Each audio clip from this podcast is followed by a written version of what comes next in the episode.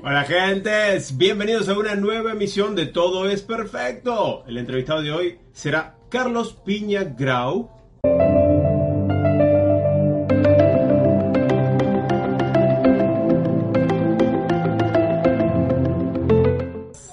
Bienvenidos. Mística, querido, un abrazo. Edita, gracias por estar ahí. Artesanías Glagus. Bienvenidos, bienvenidos. Hoy es nuestra emisión 151. Una nueva era de Todo es Perfecto. Hola María José, querida, desde España. Un abrazo, Majo. Hola Tritri. Hola la gente de Uruguay. Mira que se empiezan a sumar ahí Eh. también. Estamos, sí, 151 emisiones ya en vivo. Vamos a estar conectaditos en Instagram con el señor Carlos Piña Grau, brindándoles, como siempre, el mejor contenido cada domingo. Así que ahí está Carlos ya conectadito, así que vamos a dar inicio directamente. Ahí va. Ahí vamos, por aquí.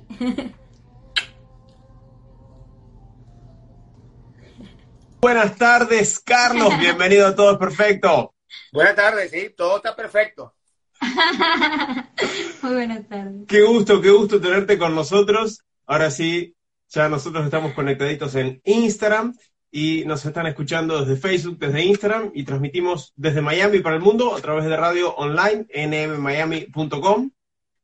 Todo es perfecto, emisión en vivo número 151. Hoy con Carlos Piña Grau, conferencista, mentor y muchos títulos más, pero que prefiere no nombrar, así que vamos a dejarlo en un ser humano con, con una historia para compartir y unas herramientas de desarrollo personal y profesional que estoy seguro que hoy nos va a reconectar o por lo menos nos va a dar la posibilidad de reconectar con nuestro ser. Esa es la invitación para hoy, Carlos. Muy bien, excelente. Por ahí va el camino, pues. Muy bien, maravilloso. Si recién se suman, que sepan que nuestras 150 emisiones anteriores las pueden encontrar en mi canal de YouTube y también En eh, Spotify, perdón. Estaba leyendo los mensajes. También en Spotify y bueno, obviamente que quedan siempre grabadas en, eh, en el Instagram de Lucas. así mismo. Hola a todos, soy Luis Taiki, el editor del programa Todo es Perfecto, y es para mí una alegría poder saludaros y deciros que en el canal oficial de YouTube de Luca Balfrani tenéis todos los programas anteriores subidos y editados. Y además, si os suscribís y activáis la campanita, vais a ser los primeros en recibir la notificación cada vez que subamos un vídeo. Si quieres saber más de mí, os espero en Instagram y Facebook como arroba. Para cualquier proyecto de edición o sueño que tengáis, estoy a vuestra entera disposición. Sin más, me despido con un fuerte abrazo y os dejo disfrutando del programa Todo es Perfecto. Les pasamos el numerito de contacto por si tienen alguna pregunta para nuestro invitado o algún saludito que nos Así quieran es. enviar. Preguntas para el invitado, saluditos y hoy tenemos regalito, así que atentos hasta el final. Nos tienen que mandar nombre completo, correo electrónico, como siempre, al WhatsApp más 1 305 322 81 21. Atentos. ¡Qué maravilla! Bueno, ahora sí, sin más, vamos de lleno con Carlos que tiene mucho, mucho contenido para nosotros. La pregunta inicial es, ¿cómo llegas hoy a ser un referente, Carlos, en el campo del desarrollo personal, profesional? Porque tengo entendido que no siempre estuviste caminando este camino. No siempre lo tuyo fue esto. ¿Qué, pasó en el medio? ¿Cómo Carlos se convierte a, hoy a, a este referente? Bueno, mira, yo inicié eh, muy joven en el área tecnológica y era un workaholic en la tecnología en aquel momento. Era como mi Atari, era como mi Nintendo, era como mi PlayStation, una máquina gigante, ¿no? Pero eh, yo sabía que disfrutaba con esas máquinas porque empecé a programar y me disfruté mucho la programación. Con el tiempo, eh, cuando uno está totalmente en la mente, que era en ese momento como estaba, llega un momento que tú buscas la perfección. Y la perfección es cada día lograr un nivel más alto de conocimientos, un nivel más alto de, estudios, de preparación, hasta que llegó un momento, para no ser cuento muy largo, que tuvo un colapso energético. Y ese colapso energético, yo lo llamo así, a la gente me pregunta, ¿y qué es eso? No? Bueno, simplemente que me quedé sin energía, pues. O sea, tuve un problema de comer muy mal, tenía una úlcera, tuve un problema que me fumaba tres cajas de cigarros, tenía un problema en los pulmones y de paso bebía, tenía un problema en el hígado. ¿no? Y en, ese momento yo lo que quería era que una pastillita me resolviera mi problema. Entonces, ahí fue mi fracaso con la tecnología mental o con el cerebro de la gente, con los médicos, que no había una solución, sino me mandaron un ansiolítico, ¿no? Para que durmiera la noche, ¿no? Porque era estrés. Entonces, yo, apegado a, a los científicos, todavía estaba en esa área estructural, dije, bueno, este, me tomaré mi pastillita, pero cuando me levantaba, estaba con insomnio, este, me levantaba somnoliento y la mente estaba todavía peor porque estaba limitado, porque no procesaba bien las cosas. Ahí fue donde yo me paré y me dije, bueno, esto si yo sigo así, por el camino que iba, con dos hijos de dos y tres años, lo más probable es que yo sentía que me iba. Y uno siente la muerte cuando viene, ¿no? Es algo impactante que uno la presiente. Y en ese momento yo sentía que iba de mal a peor, y a peor, a peor, y no había solución. Entonces fue cuando yo decidí responsablemente con la esperanza de que había una solución a mi problema y la esperanza la encontré dentro de mí. O sea, yo hice un viaje interior, eh, empecé a practicar yoga, hasta yoga, después pasé por meditación, seguí a Osho, a Magarashi y empecé a seguir a un gentío buscando la paz interna, ¿no? Pero la paz interna la encontré justamente cuando en el tiempo, ¿no? Meditaba yo sentía esa paz interior. Y te comento, o les comento, que era comiquísimo, porque yo a los sitios de meditación, yo tenía un ojo abierto y un ojo cerrado, ¿no? Porque yo no creía mucho en esas cosas espirituales, y, y, voy volando, y un rayo bomb, y los extraterrestres, porque estaba con un grupo que era así como un poco medio extraterrestre, de verdad. Entonces, yo, la verdad que mentalmente vengo del área tecnológica hacer un análisis de que hay cosas que están pasando y que tú no las ves y no las crees. Entonces, yo tenía un ojo abierto y un ojo cerrado.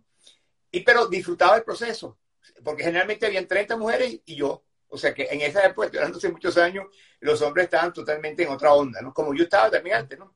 Pero como yo viví una experiencia de, pérdida, de riesgo de morir, entonces yo tenía que tomar una decisión de buscar el camino que fuese para salvar mi vida, ¿no? Entonces, a los seis meses, empecé a cerrar otro ojo, ya tenía los dos ojos cerrados, y empecé a entrarle de lleno al proceso de la meditación. Ahí fue donde realmente entendí que eh, el cuerpo habla más que la mente y cuando uno escucha a su cuerpo y escucha a su esencia, este, pasan cosas mágicas, ¿no? Y lo que me pasó mágicamente después de estar metido un cierto tiempo fue que me di cuenta de que cuando yo calmaba la mente aparecía y apareció una voz interior. Y yo en ese momento me quedé sorprendido porque pude pensar que estaba loco, ¿no? O sea, eh, hay una voz que me está hablando a mí, dentro de mí. No puede ser, porque estaba acostumbrado a que todo lo razonaba, todo lo analizaba y tenía el control, pues, ¿no? Pero cuando tú pasas el descontrol y empieza a vivir la incertidumbre, que es lo que estamos viendo ahorita, hay un proceso que todo es posible, como la física cuántica, todo el mundo las posibilidades infinitas, ¿no? Y ahí fue donde yo, este, con mucha atención, eh, me impactó porque no me dijo cualquier cosa, sino me dijo, por fin te diste cuenta, ¿no? el darme cuenta era que yo fumaba, tomaba, hacía mil cosas y me estaba autodestruyendo, porque hay que tener claro algo, el ser humano se autodestruye y no está consciente, ¿no?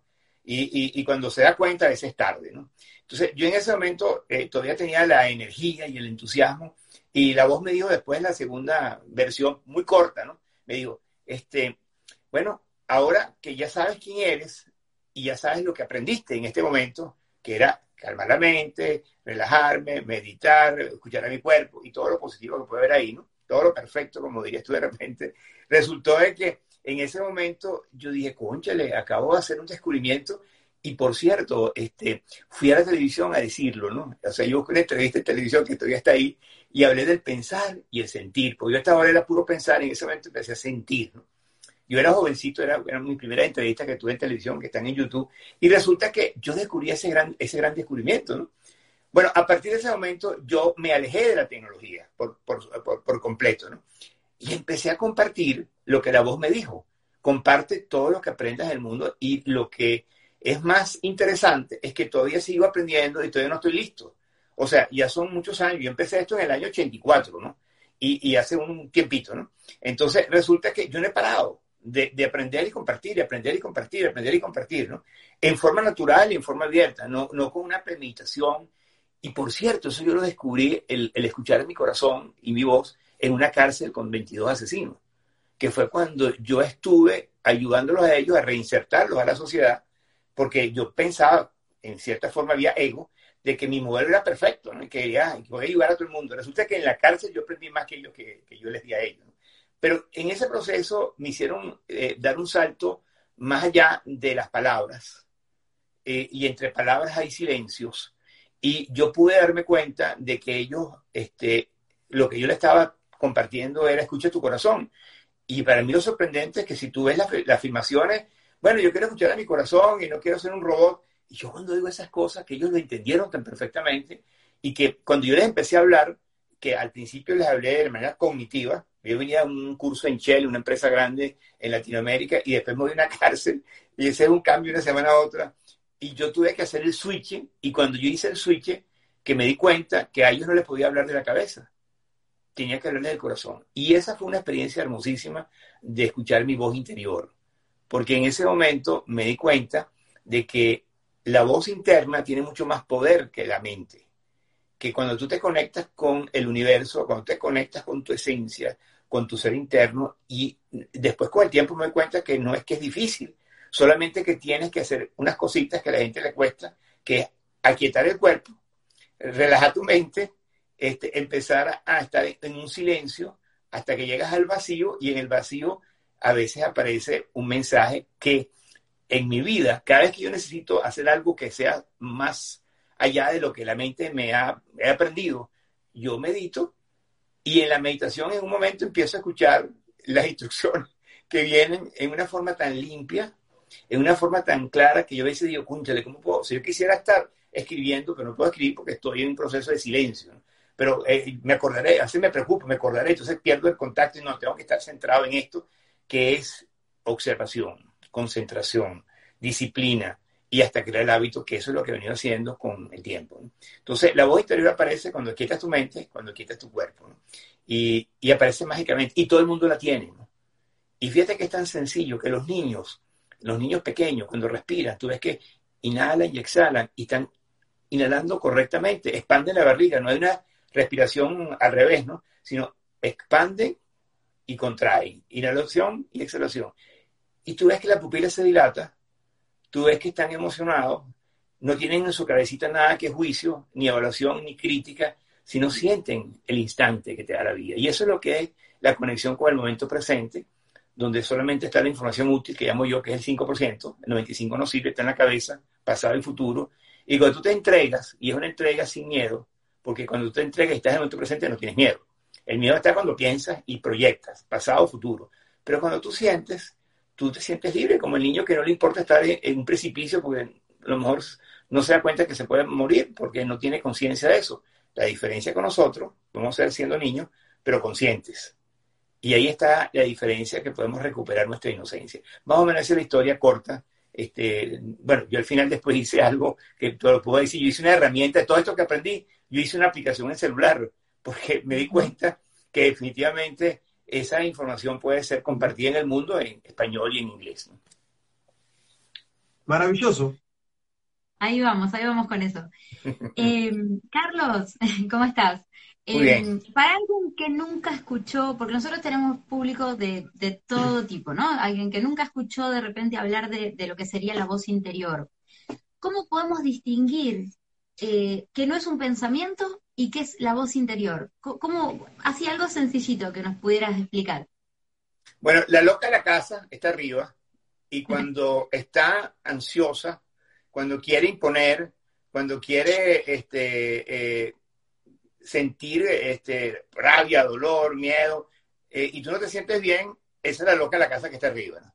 Cuando tú estás en silencio, este, la voz emerge y tú sientes que no habla mucho, esa es una distinción, habla muy poco, pero muy concreto. Y además que sabe lo que tú necesitas en ese momento porque la voz te ayuda a darte la información útil, que digo yo, que está dentro de tu ser, no en tu mente, ni en tu cabeza, ni en tu historia, ni en tus apegos, ni en tus dependencias. Entonces, la manera más sutil es que si te sientes muy bien, cuando viene esa voz y sientes que lo que estás haciendo ilumina tu camino, síguela.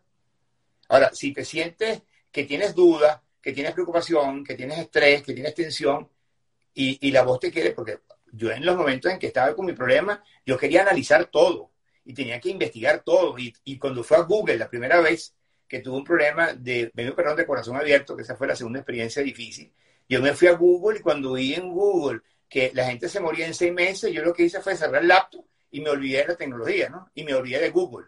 Y le recomiendo a la gente que no busque en Google nada que tenga que ver con salud, porque ahí está de todo, ¿no? Entonces, cuando tú empiezas a darte cuenta que tienes ansiedad, angustia, este, dependencia, estrés, que te sientes medio desequilibrado, que lo que piensas, sientes, dices y haces, está cada cosa por su lado. Pienso una cosa, siento otra, la cara no ayuda, digo otra cosa y hago otra cosa. Bueno, esa voz es la de la cabecita, que está allá, eh, que, que lo único que hace es controlar tu vida y querer que tú seas diferente de lo que tú realmente eres. Cuando tú te encuentras con tu voz interna, tú vas a ser tú, no vas a ser, que eso es lo que yo aprendí con el tiempo. El ser humano, este, cuando aprendes a ser tú, como hoy o ayer lo hablé con alguien, claro, si tú eres tú y te muestras al mundo, las personas, y si estás soltero, vas a traer las personas que te ven a ti y, y, que te sienten bien contigo porque tú eres tú, natural. Ahora, si tú te pones a practicar otras cosas, vas a traer gente que después te va a descubrir que tú no eres eso, porque eres una careta, es una máscara, un personaje. ¿no? Pero cuando tú eres tú, eres tú, es que estás en tu esencia. Ahí también te das cuenta que si tú eres tú, estás dependiendo de tu voz interna, de tu voz interior. Este, mira, hay muchas personas que les encanta aparentar con el juicio, eh, son diplomáticos, no de carrera, sino de vida.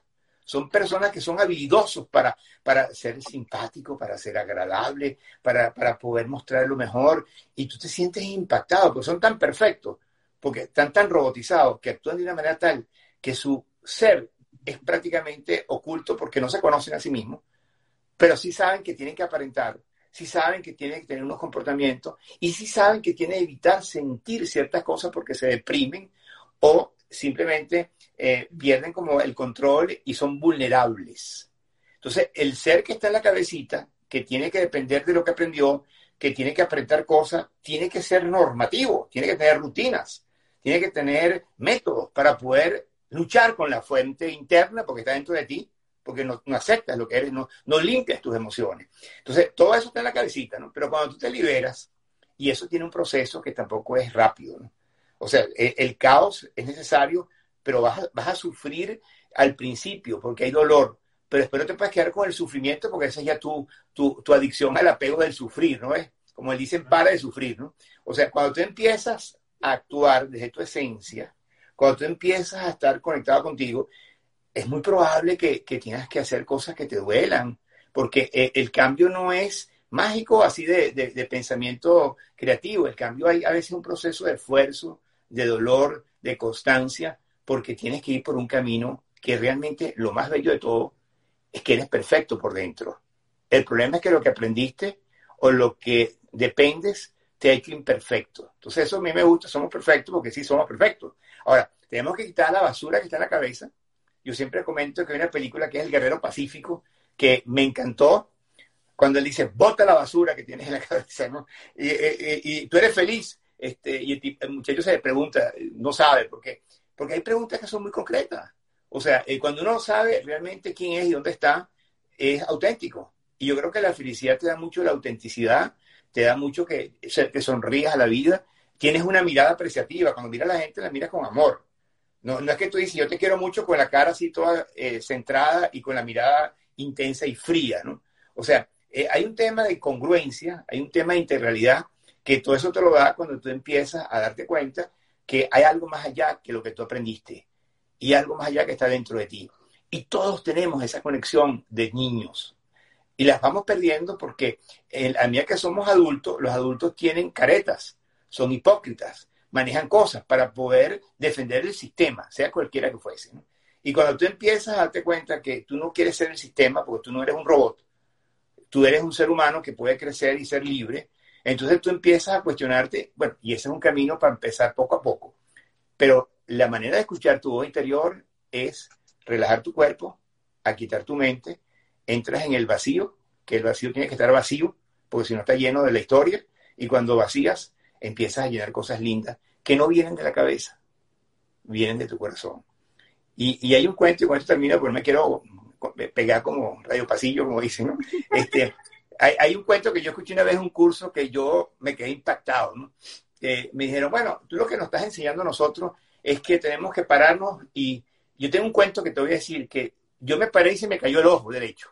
Ok, y lo recogí y cuando me lo puse en el ojo, me lo puse al revés. Y cuando lo puse al revés, abrí el ojo y vi todo lo que estaba en la cabecita y me horroricé. Pero cuando bajé el ojo hacia el corazón, vi el potencial que tenía y vi que ese era el camino que iluminaba mi conciencia para poder encontrar mi verdadera razón de estar aquí en la Tierra. Entonces, ese ejemplo a mí me cautivó y lo utilizo mucho que hay que hacer un alto, para de correr, para de sufrir, empieza a conectarte con tu ser y si no sabes, hay personas que, que, podemos ayudar para que tú no estés todo el tiempo corriendo, ¿no? Entonces, este, lo importante es que nos tienen que ayudar, y eso fue lo que yo decía hace un tiempo, a que nos ayuden a ir hacia adentro. No llenarnos de conceptos, no hay que seguir a nadie, simplemente tienes que encontrarte tú y encontrar dentro de ti el aprendiz, como lo quieras llamar, el maestro, el discípulo que está dentro de ti. Y cuando tú empiezas a, actuar y que al principio a lo mejor te da miedo, porque lo mejor vas a decir una cosa que, que, que, que terroriza, o pierdes los amigos que tenías porque ya no te pueden manipular, o tomas decisiones drásticas con respecto a comida, o tomas decisiones drásticas con respecto al ejercicio. Ahí es que estás en el verdadero camino, que es tu camino. La invitación es que seas tú, que te encuentres contigo y que no importa si vas en el kilómetro uno, pero empieza en tu verdadero camino. He dicho. He dicho. Muy bueno. Muchas gracias. Recién nos nombrabas una, una aplicación que habías creado eh, para el teléfono y tengo entendido que algo del regalito que nos vas a dar al, final para, la audiencia tiene que ver con, una tecnología que has eh, aplicado para, la autoayuda y el autoconocimiento. ¿Nos contás un poquitito al respecto? Sí, eso nace en, cuando yo tenía 15 años, fíjate todo el tiempo, ¿no? Que yo cuando vi la primera computadora le pregunté a mi mentor, que era una persona muy especial, si yo podía lograr que la computadora pensara como yo. Y él me dijo que sí, y yo me quedé con eso y durante muchos años hacía sistemas para emular a los expertos en áreas contables, en áreas de auditoría, en áreas financieras. Hice un sistema experto que tú preguntabas y de acuerdo a la pregunta que tú hacías, de acuerdo a las fórmulas y las comparaciones, las estadísticas, las tendencias, te daban información útil para tomar decisiones. Eh, yo entendí en el año 2014, después de 30 años de trabajo en Latinoamérica en proyectos grandes de empresas, que yo no quería seguir más en ese momento con las empresas. Yo quería ayudar al ser humano porque eso es lo que yo inicié mi proceso. Y en ese momento eh, sistematicé eh, en, digitalmente toda mi experiencia en un libro que era como de autodesarrollo. Luego hice un audiolibro que lo grabé. Me volví locutor para poderlo grabarlo bien porque decía que yo lo quería hacer también. Este, porque yo tengo que hacer las cosas porque las disfruto, ¿no? O sea, para mí eso es el, el de la vida, ser feliz, ¿no? Que tú hagas lo que te gusta, ¿no? Y eh, después eh, me di cuenta que no era suficiente y entonces creé una plataforma automatizada en donde el mismo libro está en la plataforma, pero está de una manera donde de acuerdo a cada ítem del libro, que son siete factores y siete atributos, este, tú tienes la posibilidad de que a través de responder preguntas, de acuerdo al tipo de respuesta que des, que son cuatro opciones, en base a esas cuatro opciones, automáticamente de una base de datos te da consecuencias, sugerencias, gráficos, proyecciones, eh, afirmaciones, hasta un libro personalizado de 7 o de 49 páginas. Entonces, ¿qué sucede? Que lo que está ahí es lo que yo viví y yo me senté a narrar mi historia de éxito, en donde, porque lo que está ahí es lo que yo aprendí de, en 30 años de 100.000 personas, que, que, tuve la oportunidad de estar en la, el uso de la exteligencia, ¿no? que es usar la inteligencia de los demás. Y basado en eso, yo fui aprendiendo y para mí es una, es una delicia, como dicen los colombianos, eh, poder incorporar información diferente y que sea mejor que la mía o que arme el rompecabezas. Y bajo ese esquema está el día, que es diagnóstico integral asistido, que a través de preguntas y respuestas, la persona puede las 24 horas, los 365 días del año, en español y en inglés, poder tener eh, tips, sugerencias, acciones, recomendaciones para que la persona entre en esa etapa de reflexión, porque eh, tú no vas a cambiar si tú no quieres cambiar. Y la gente cambia cuando está más educada. La gente cambia cuando se da cuenta de que quién es, dónde está y hacia dónde va. Entonces, mi trabajo de despertar conciencia está por ahí, basado en mi experticia, obviamente, y no tengo la verdad absoluta y no soy un ser perfecto. Yo tengo virtudes y defectos y siempre estoy abierto a mejorarlo. Entonces, cuando tú empiezas a responder a la plataforma, empieza un proceso de introspección bien linda. Eh, yo ya he hecho eso con cientos de personas durante un buen tiempo. Eh, eh, y después de que tú te ubicas, se activa el segundo plan, que es el GPS de tu vida. O sea, yo hago un diagnóstico de quién soy, dónde estoy, más o menos tengo claro hacia dónde voy. Bueno, ahora cómo llego allá. Entonces ahí el GPS es lo que mejor explica el modelo que yo manejo, que es que para poder llegar a una meta final tienes que tener metas parciales. Y cuando tienes metas parciales, tienes que asegurarte que sean claras y que sean realistas. Y que haya indicadores que midan si vas por el buen camino o no, porque eso es lo que te permite saber si lo lograste o no lo lograste, ¿no? Y luego, cuando tienes claro la meta, tienes que estratégicamente pensar eh, cómo lo voy a lograr. Y el diseño realmente puede ser fácil. Yo, yo entreno cómo se maneja eso, una manera bien sencillita. Fueron muchos años haciendo eso y, y entendí la forma del cómo hacerlo. Pero donde está el problema es en la ejecución. Y todo proyecto está muy bueno hasta que se ejecuta. Cuando se ejecuta, viene el problema que la gente empieza a dar explicaciones, se justifica. Este, este, esta mañana me levanté mal, este, eh, me pasó esto. Entonces yo hice una especie de, de claves del éxito. ¿no? Este, cuando están en la ejecución, no se vale dar explicaciones. Segundo, tienes que chequear si estás comprometido o no. Tercero, tienes que tener claro qué tipo de información estás manejando.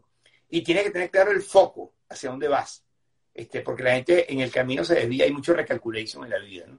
Entonces, el foco es tener claro dónde voy.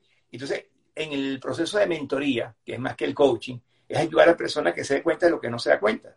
Y ahí es donde uno acompaña como Pepe Grillo, como Jimmy Cricket, que acompaña a la persona a que se dé cuenta de lo que a veces no se da cuenta, porque estamos acostumbrados a reaccionar eh, eh, dando respuestas viejas a las preguntas nuevas. Cuando empezamos a entender que en la ejecución hay un proceso donde tienes que hacer, tener fuerza de voluntad, tienes que concentrarte, tienes que tener la rutina para crear un hábito, la disciplina. Entonces tú te das cuenta que en la ejecución está el proceso de ayuda de crecimiento. Ahí es donde yo realmente ayudo, porque ahí es donde las personas empiezan a darme explicaciones. En estos días una persona me dijo, este Carlos, yo me quiero levantar todos los días en la mañana para hacer ejercicio. Ah, ok, ¿qué vas a hacer? Ah, voy a poner un despertador. Perfecto. Ok, puso el despertador y entonces yo le estaba haciendo el seguimiento y le pregunté, mira, ¿te paraste? Oye, es que tenía tanto sueño, puse la, lo, lo apagué. Ah, ok. ¿Y qué vas a hacer ahorita? Bueno, lo voy a poner un poquito más distante para que la mano no me llegue, ¿no? Ah, ok. El siguiente día le pregunté, ¿qué pasó? Cuncha, es que me paré un poquito más, me estiré y lo apagué. Ok. Entonces yo le dije, mira, ¿tú sabes lo que vas a hacer? No me des más explicaciones. Pon el reloj en el techo y para apagarlo tienes que pararte. Y después que te pares, automáticamente empieza a caminar porque no pienses. Porque realmente el, tema de romper rutinas es justamente hacer lo que no haces. Y hacer lo que no haces, si tienes una estrategia para hacer algo que es interesante, bueno, sigue inconscientemente eso. Y fíjate que eso yo lo aprendí en el metro en Venezuela, donde los que se suicidaban, la estadística, se suicidaban cuando mucho antes, me voy a suicidar, me voy a suicidar, me voy a suicidar, y cuando llegaba el momento de suicidarse, no pensaban, ya estaban en automático y se lanzaban. Entonces, hay un tema de que a veces en la vida tienes que engañarte. O sea, a lo mejor estás mal, pero tú vas a decir que estás bien, pues. Porque el cuerpo se aprende por educación mental. Yo voy a hacer esto, voy a hacer esto, y en la mañana lo repites mil veces, en la noche puede ser que te lo creas, ¿no? Entonces, hay un proceso de que hay que entender cómo la mente funciona, como una herramienta, como una computadora, pero tienes que aprender a usarla, no que te utilice a ti. Y el problema que tenemos es que la educación lo que nos llenó fue de memorias este, yo me, fui un desertor de la educación porque tenía problemas de atención, déficit de atención y de memoria. Imagínate tú en una época donde había que memorizar todo, había que decir todas las fechas de todas las revoluciones, yo nunca me acordaba de ninguna, yo estaba sufriendo hasta que dejé eso y me puse a traer una computadora y fui feliz. Y después cuando pasa el tiempo, uno ve a Steve Jobs y a estas otras personas y dice, oye, pero ellos lo mismo. O sea, porque la educación está en la credibilidad y ahorita estamos en un mundo de incertidumbre. Y eso tiene años que estamos en incertidumbre. Eso no es, es nuevo. Lo que pasa es que el sistema ha mantenido por razones X, y no entramos en detalle, para que todo sea exactamente lo mismo y no haya cambios. Por eso la gente tiene tanto miedo a los cambios, porque está acostumbrada a la dependencia, al apego, a las ediciones, bien sea de pareja, bien sea de trabajo, bien sea con un objeto, con lo que sea.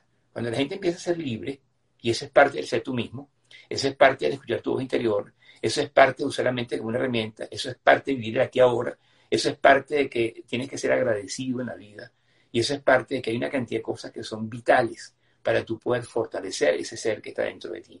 Y eso fue lo que he venido aprendiendo y creo que sigo aprendiendo. Y cuando me pregunto, estoy como otra vez bien lejos. O sea, cada día que pasa, cada vez que llego a algo, se me aleja la, la, perfección. O sea, nunca, nunca va a estar listo uno. Entonces, eso es una maravilla porque con los años yo me veo joven igualito. Yo no, yo no pienso en mi edad. Yo pienso en lo que disfruto, en mi, mi actitud, en mi estado de ánimo y, y, y jugando.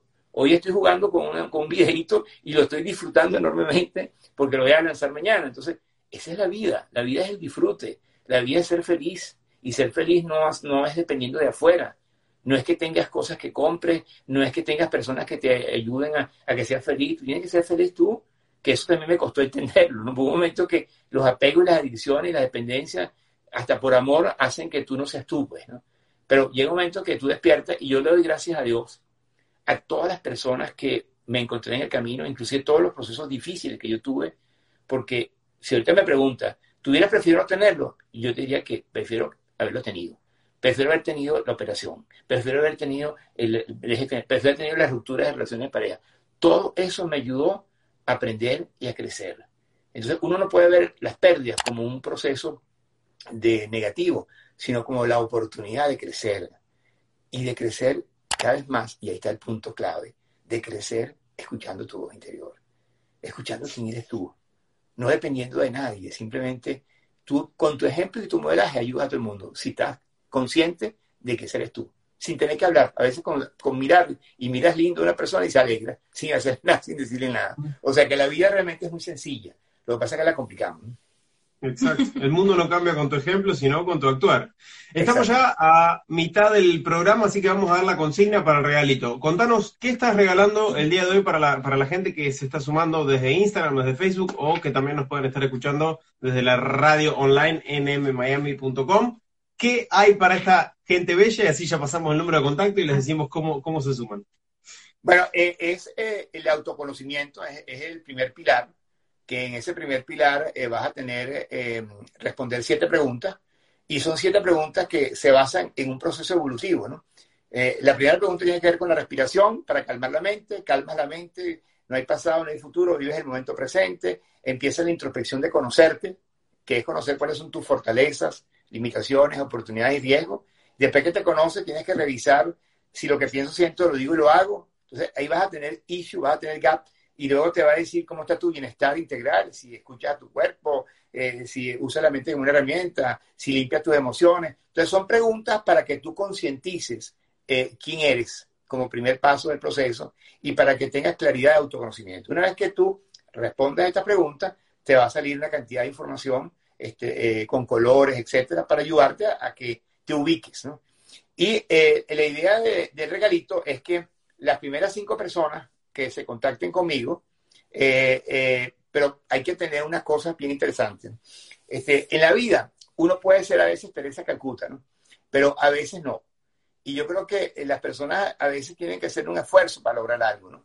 Este regalo es gratis, pero me tienes que seguir en Instagram, a mí, y yo creo que a ti te sigue ya, pero el que no me sigue a mí, este, que me siga, y desde Instagram me mande la petición y me diga, estuve en el programa y en ese programa oí tu versión, yo vengo de parte del programa y en base a eso yo ahí le doy las señales para que vayan al WhatsApp.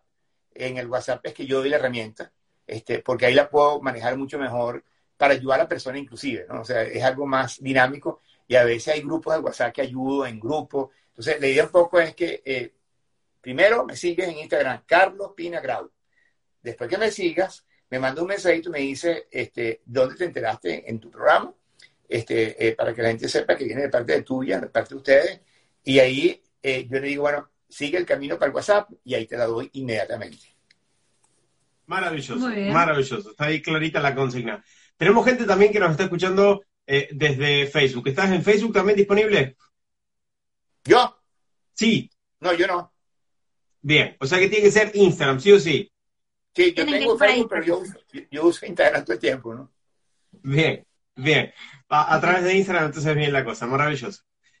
Vamos a, la voz interior, específicamente a, meternos de lleno en, el tema. Y si alguien que dice, ah, suena muy fácil, ¿eh? suena muy fácil lo que nos dice Carlos de, conectar, pero ¿cómo lo llevo a la acción? Algunos tips eh, bajaditos a tierra y sencillitos como el, el 1, 2, 3, si es que cabe la, expresión para, dar los primeros pasos.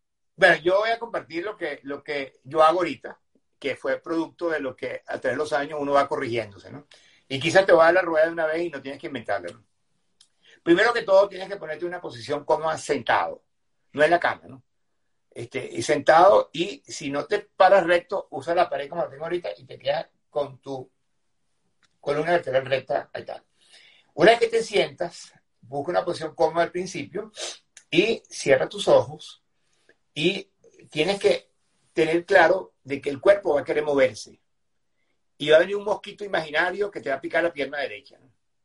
O vas a tener una picazón en el cuello o en cualquier sitio. Entonces tú vas a tener que estar consciente de que eso es imaginario y que aunque te fastidie y te sabotee y tal, tú vas a empezar ya a enfrentarte a cosas imaginarias que tenemos todos y eh, la parte del cuerpo que no puede quedarse quieto porque no está acostumbrado a quedarse quieto.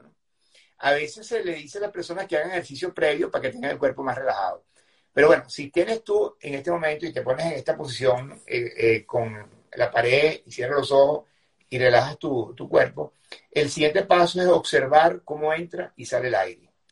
Y ese es un principio sencillito que así se iluminó Buda y así se han iluminado una gran cantidad de personas en una cárcel. También lo hacían la vipassana y lograron muchas cosas interesantes. Entonces, la respiración para mí es el camino de concentración, foco en la respiración eh, y empieza a observar cómo entra y sale el aire o cómo se contrae y se expande eh, el abdomen y empieza poco a poco y al principio evidentemente vas a estar más fuera que adentro de la observación. Pero el secreto es que tú no vas a meditar en un solo día o sea es un proceso que a lo mejor empieza por un minuto y sigues incrementando hasta que llegues a una hora o más si tú quieres pero el punto es la disciplina. Entonces tienes que tener la concentración en la respiración cerrar los ojos quitar tu cuerpo y empezar a que la mente empiece a disminuir la cantidad de información que tiene. Y si viene un pensamiento, es como una nube, déjala que se vaya y no te conectes ahí, que yo sé que al principio no es fácil, pero la palabra más clave es la aceptación. Acepta los pensamientos porque cuando uno hay un pensamiento uno quiere dar una aplicación y un juicio y una reacción y empieza, ahí se preocupa y no, simplemente acepta lo que está pensando en una forma humilde y el agradecimiento está ahí. Una vez que tú aceptas, tú vas a ver que día tras día tu nivel de concentración en la respiración y el cuerpo quieto, vas a ir incrementando, que ya al principio es 10%, eh, después 20%, hasta que vas incrementando y después de un cierto tiempo ya tienes la capacidad de eh, tener el foco. Después viene el punto de la concentración, porque tú puedes tener el foco, pero es como si yo te miro a ti y te estoy mirando todo el tiempo, pero estoy pensando y mirando otra cosa, ¿no? O sea, yo te estoy mirando y está el foco, pero la concentración es que estoy poniendo atención. Entonces hay que poner atención a cómo entra y sale el aire, porque puedes tener el foco y puedes lograrlo, pero te falta después el segundo nivel, que es la concentración en la respiración. Una vez que tú vas logrando el proceso de quitar el cuerpo y a quitar la mente, que puedes empezar pocos minutos y vas incrementando, llega un momento en que con el tiempo ya no van a venir solamente los pensamientos negativos, sino que ya tú tienes el cuerpo más educado y tienes la capacidad de observación, porque tenemos un problema de atención bárbaro. La gente no escucha, muy poca gente escucha. Y la gente, muy poca gente ve.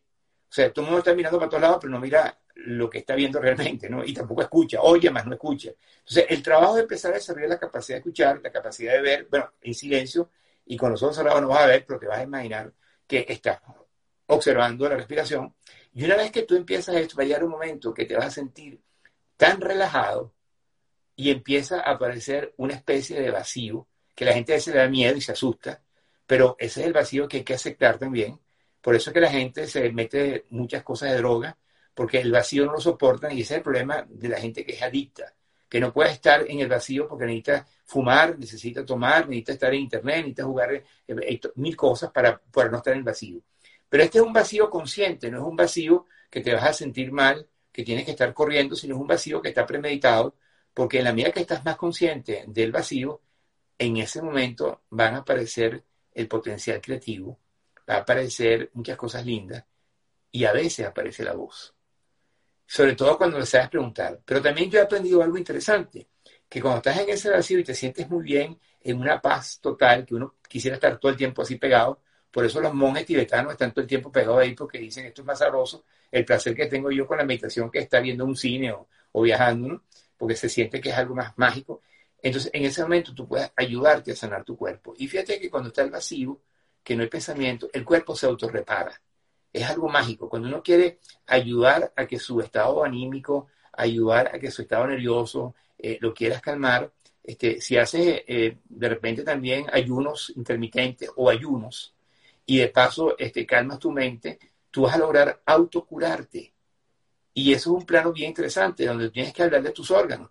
Hay un ejercicio buenísimo que yo también practico, que es que oigo el bolero de Ravel, que es un bolero así medio erótico y medio romántico y tal, y me pongo a hacer cariño y me abrazo y me acaricio y empiezo a hacer, pero muy despacito, y le agradezco la mano, gracias manito, que has estado conmigo, el corazón, y empieza a comunicarte con tu cuerpo y hablarle a tu cuerpo y decirle, mira, este, perdóname que yo, con, el estómago, cuando yo tenía aquella vez, yo le hablé no sé cuántas veces que me disculpara por la cantidad de porquería que yo comía, ¿no? Este, porque decía, oye, te entiendo, ahora sí te entiendo, porque te escucho. Y a veces escuchar su cuerpo empieza, eh, o sea, cuando tú escuchas la voz, a veces escuchas primero el cuerpo. O sea, el cuerpo maneja un mensaje, placer o dolor. O sea, eh, si hay un dolor, te manda un mensaje de dolor de cabeza, acidez, y, si hay placer, te sientes feliz y contento, y como barriga llena, corazón contento. Entonces, cuando tú empiezas a entablar una comunicación con tu cuerpo, este, con tu alma, con tu corazón, con tu esencia, en una forma natural, tú te vas a dar cuenta que en ese momento estás meditando. Ahora, la meditación la puedes hacer a cualquier hora. Tú puedes caminar y estás consciente que caminas, estás meditando. Si tú estás comiendo y no tragas, sino masticas, estás meditando si tú estás bañándote y, no estás rapidito, sino que con calma, cuando te vas a secar, la secada del, baño es, mágica. Hay gente que la gente no se seca, se está, y se sale corriendo. Entonces, oye, sécate con calma, o sea, sécate todo, todos los pedacitos por todas partes que a veces son más difíciles de secar, entretente secando ahí, porque tú vas a lograr paz. Y la meditación es que la, la mente no te manipule ni te utilice, es que tú la utilices como una herramienta. Entonces, cuando tú aprendes a utilizar la mente como una herramienta, que eso me vino chévere cuando yo me di cuenta que yo era una computadora, que era un robot y que todo lo pensaba que la computadora iba a resolver todos los problemas. La computadora es una herramienta, pero no te va a resolver ningún problema. Cuando yo entendí eso, me di cuenta, el cerebro es una herramienta que no tiene la solución a los problemas, sino tú tienes que elegir de lo que estás pensando qué es lo que es útil y qué es lo que no es útil. Y tienes que cambiar tu forma de pensar, que yo digo siempre que hay que reencontrarse y después reinventar lo, paradigma que tiene en la cabeza porque no sigue siendo la misma persona, porque tú no puedes ser algo diferente, como decía Einstein, haciendo lo mismo. No puedes tener un resultado diferente si haces lo mismo. Entonces, la mente es que hay que cambiar esa forma de, de, de, instrucciones que, que, nos dan en forma tan inconsciente y tan automática.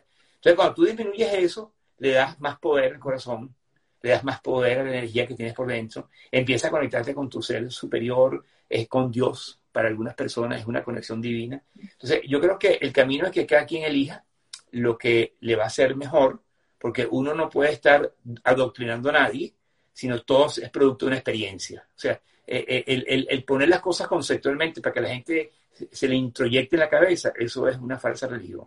Lo que, lo que es bueno es que tú te entregues y que tú experimentes y tú tengas la conexión como la tienen los ciegos con el sol. Un ciego no ve el sol, pero lo siente.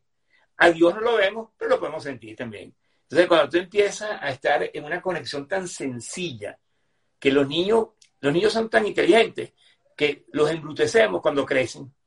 O sea, el, niño tiene una capacidad creativa tan mágica que, que, el sistema, que eso es por eso que yo fui tan reacio, lo que nos hace es castrarnos, lo que nos hace es juzgarnos, lo que nos hace ser hipócritas. Entonces, hay que recuperar eso y, y, lo podemos recuperar no importa la edad que tengamos. O sea, es una decisión que tú decides. Y cuando tú decides eso, vas a ser realmente, a partir de ese momento, más feliz que antes. No, es que vas a, no vas a tener problemas, vas a tener problemas que siempre, pero por lo menos lo vas a poder manejar con más conciencia y, y, hasta lo vas a aceptar, porque el, tema a veces es que uno no acepta el problema y se apega ahí como un chicle y sufre, a menos que tú te liberes y digas, ¿qué tengo que aprender de esto? Yo, yo les comento, mira, todas las cosas que he pasado yo difíciles, yo las agradezco porque si no hubiera sido por eso, no hubiera evolucionado como estoy ahorita. Y ese momento fue duro, y ha, habido momentos muy duros, tanto en términos de enfermedades, con, con relación de pareja, con, con, muchas cosas, pero oye, qué bueno. Y a veces uno hace un inventario y dice, concha, qué lindo fue. Oye, y le doy gracias a las exparejas porque, como fueron, pues me ayudaron. O sea, tú empiezas a reconocer ya que no tienes la verdad y que no aprendiste algo en un momento de tu vida y que si tú quieres tener una pareja que sea exitosa, este, como una amiga mía que se dio cuenta que al tercero el problema lo tenía ella, se había casado con tres alcohólicos, y en el tercero fue que se dio cuenta que el problema lo tenía ella, y atraía a los alcohólicos. Entonces, tú te pones a dar cuenta que la gente dice, oye, pero ¿por qué salen los hombres todos iguales? O porque yo atraigo siempre. Bueno, porque tú lo tienes en la cabecita, que no estás consciente es una cosa, pero está ahí. Si tú te liberas, si tú sales de tu historia y renaces de nuevo, porque hay que renacer por segunda vez, tú vas a ser otra persona diferente. Y tú vas a ver que tú vas a traer cosas lindas también en la vida. Así como están ustedes, que ustedes se, se sienten que tienen una conexión muy especial. Entonces, cuando uno ve personas que son felices, uno se alegra, ¿no? Porque, qué bueno, es que esa felicidad puede estar cuando existen procesos que, que ayudan, como yo hice el GPS del amor, yo hice otra aplicación parecida para poder ayudar a elegir con conciencia, porque ¿de qué me di cuenta yo en el camino de mi vida? Es que el problema del ser humano son las decisiones erróneas y equivocadas, que son vocación y pareja. Más del 90% de las personas no hacen lo que les gusta y están sufriendo y quejándose y no se arriesgan a salirse de la historia, siguen apegados y adictos. Y más del 90% de las parejas no son felices, tampoco, porque el proceso de la felicidad no es un proceso del otro, sino un proceso tuyo. Y tú tienes que elegir la pareja correcta cuando eliges a alguien que se parece a ti y comparte contigo cosas y complementa, pero más que todo es el compartir, porque tú compartes tu amor con alguien que quiere compartir su amor y, las cosas que les gustan, como el caso de ustedes que están en un programa y están disfrutando, eso es un compartir, ¿no? Porque los dos piensan y disfrutan el proceso. Cuando tú tienes la capacidad de saber quién eres, que seas tú misma, que seas tú mismo, y usas la mente como una herramienta, manejando información útil, tú te vas a dar cuenta de que tú vas a tener decisiones más claras en vocación y en pareja. Y ahí vas a tener más fácil, eh, eh, menos difícil, podría ser, el camino a la felicidad. Vamos con dos preguntitas ahí que me parece que van de la mano. Sí, claro. Em, no, no llego a ver el nombre, Gloria. Gloria. Gloria nos pregunta, ¿cómo específicamente se renace por segunda vez? Y María Lesum dice, ¿y cómo se sana para atraer el, al correcto? Nos quedan cinco minutitos de programa, así que vamos a tratar de, responder todo lo que se pueda, La primera pregunta, rapidito, que me quedé con la segunda. La primera es... ¿Cómo específicamente se renace por segunda vez? Bueno, tú tienes que romper tu historia y tienes que agarrar y vivir el momento presente y darte cuenta que tú no eres la historia, pues. O sea, tú no eres la mente. Entonces tú dices, si yo sigo pensando igual, estoy en el pasado. Entonces, no, que no sabotees tu momento presente la mente que está ahí. Entonces, el renacer es que tú te das cuenta que hay vida, te sientes viva, te sientes que ves los colores más hermosos, ves que te sientes muy bien y ves que dices, ahora tengo claro quién soy y para dónde voy. Ese es el renacer. O sea, que tú descubres realmente quién eres, ¿no? Y lo segundo es, para poder atraer, yo tengo como tres secretos que aprendí, todo esto aprendido por todo el mundo y más que todo por las mujeres que me han enseñado. El primer secreto es conocerte, aceptarte y amarte. Y cuando te amas, eres la carnada irresistible. Cuando tú eres la carnada irresistible, ya tú proyectas y eres eh, como la persona que atrae, porque atrae porque te sientes tan bien y tú atraes como a las personas que se parecen a ti. Pero tienes que trabajar tú contigo, tienes que trascender eh, situaciones, eh, revisar qué, qué, hiciste, qué no hiciste antes, y como nacer de nuevo también, en cierta manera, para poder estar bien centrada y ser una persona que atrae. Y va a atraer a la gente que se parecen a ti, ¿no? Una vez que tú estás clara de que tú tienes ese poder de, ser la canal irresistible, tienes que buscar el, anzuelo correcto, que es el anzuelo con tú siendo carnada en el anzuelo, y que tienes que aprender a pescar en vez de cazar. Y cuando tú aprendes a pescar, tienes que tener la paciencia y saber que tienes que esperar y estar en el sitio correcto. Porque la gente está buscando en esa cosa donde no es el sitio correcto, porque entonces la gente caza en vez de pescar. Y una vez que tú estás consciente del perfil lo puede lanzar al universo, que venga, se parece a mí, hay una, hay una, son dos seres, eh, no la media naranja, sino son dos naranjas completas, que en ese momento quieren transitar por un camino. Entonces hay un checklist que yo creé, que se llama el GPS del amor, que es la misma herramienta donde te da a través de siete factores que son química, afinidad, valores, visión de futuro, diferencia, conflicto y evaluación de los seis anteriores para poder asegurar o para poder elegir el menos malo, si lo podemos ver de esa manera. O sea, porque evidentemente la perfección no existe, pero son tres pasos. Conocerte, aceptarte, amarte, ser la canalla irresistible, aprender a pescar en vez de cazar, encontrar el anzuelo correcto, que el anzuelo es el tamaño del pez que tú quieres, ¿no? Y echando tú la carnada en el anzuelo para atraer los peces y luego vas a chequear con el tiempo si la persona eh, en, con un checklist muy, muy, muy, muy concreto, muy, muy realista, que expande ese checklist muchas posibilidades para decir, esta es la persona correcta o tenemos que mejorar la relación con mi pareja porque tenemos estas diferencias. Sirve para el que tiene y el que no tiene pareja. Maravilloso. Ahí tenemos una amiga, Ana Laura, que dice que ella es la carnada irresistible que encontró su, ¿eh? su. Así que un fuerte abrazo, Anita, y a Gustavo también. Chicos, hemos llegado al, final del programa, lo hemos tenido a Carlos Pinagrau. Antes de despedirnos, Carlos, algo que nos quieras eh, compartir acerca de próximos eventos, actividades, eh, cómo la gente puede ponerse en contacto contigo. El próximo miércoles en Zoom este, voy a tener eh, una sesión donde hablo de ser feliz contigo mismo, que es el video que estoy haciendo ahorita, ser feliz contigo mismo. Y en ese ser feliz contigo mismo, la intención es que yo voy a dar una explicación bien sencillita, muy clara, pero va a haber como una especie de dinámica de preguntas y respuestas, porque enriquece mucho más cuando uno no se dispara a hablar todo el tiempo, sino que va como resolviendo preguntas y respuestas, compartiendo. Entonces, el próximo miércoles también me comunican por Instagram, Carlos Pinagrao, me piden el, el ID de, de, lo que va a ser el Zoom y espero que haya muchas personas y la idea justamente es ir más a lo concreto. Y yo te diría este, que lo más importante para mí en mi vida es cosas concretas y aterrizadas. O sea, yo sé que las conferencias son muy ricas, uno habla, pero qué sabroso cuando uno está con la persona al lado o en internet o en Zoom, donde tú puedes interactuar.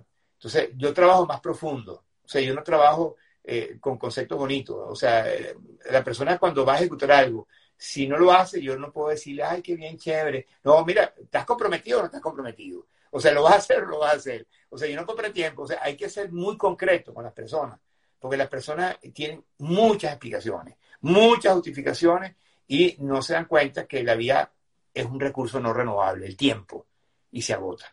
Entonces, es mejor, mientras más temprano, mejor encuentres el camino para que no pierdas tanto tiempo. Esa es la idea, más o menos. Ese, es el, próximo evento, que es el miércoles, en Zoom. Maravilloso. Durante, a lo largo de todo el programa, te hemos estado exprimiendo como una este, naranja y, hemos sacado de ti el, mejor jugo. Y entonces, a cada uno de nuestros entrevistados, al final de, de cada programa, le queremos hacer la devolución y preguntarle qué nosotros podemos hacer por ti. ¿Hay algo que nosotros, desde nuestro lugar, podamos hacer por ti? O? Que me conozcan, me conozcan. Yo, yo, yo tengo apenas cuatro o cinco meses en Instagram. Mira, yo cuando, eh, yo traje muchos años sin tener que buscar a nadie, porque trabajo con empresas grandes y masivas, y cuando yo hago todo lo que hago, yo digo, bueno, ya estoy listo. Y resulta que los seguidores es un problema, que no te conozcas otro problema. Estás en, tu, en otro país que no es el país tuyo, no te conoce. Entonces, yo tengo cuatro meses pariendo cómo me voy a conocer a través de, mis, mis charlas, mis, por eso estoy por todos lados tratando que me inviten, porque yo quiero que me conozcan, pues. Entonces, hay un tema, es eh, poder ayudarme a que me conozcan. Ese yo creo que es el, el, el, punto que todos queremos, pues, que todos queremos crecer y todos queremos tener muchos seguidores y ayudar a mucha gente. Y espero que llegue un momento que tenga tanta plata que lo haga gratis, ¿no? Porque durante una época de mi vida yo hice las cosas gratis, cuando tenía una buena bolsa, pero en Estados Unidos no es fácil este, tener eh, eh, lo que uno quisiera tener cuando uno está en su país. Entonces, este, yo sí, definitivamente quiero que me conozcan y la idea es poder eh, interactuar lo más, la mayor cantidad de veces posible. Maravilloso, contá con eso. Señoras y señores, esto ha sido todo perfecto. Misión en vivo 151. Emitimos en vivo desde radio online nmmiami.com, desde Instagram Live y desde Facebook Live. Me acompañó como cada domingo Eve Echeverry. Muchas gracias, Lucas. Muchas gracias a todos como cada domingo. Nuestro invitado ha sido el señor Carlos Pinagrau, a quien le agradecemos enormemente. Carlos, querido, un fuerte abrazo. Gracias por este espacio y por compartir tus conocimientos con nosotros. Cada orden. Feliz Fuerte abrazo. Gracias. Gracias a ustedes que han sido los protagonistas. Cada domingo, 7 de la tarde, hora Miami. Todo es perfecto. Gracias, gracias, gracias.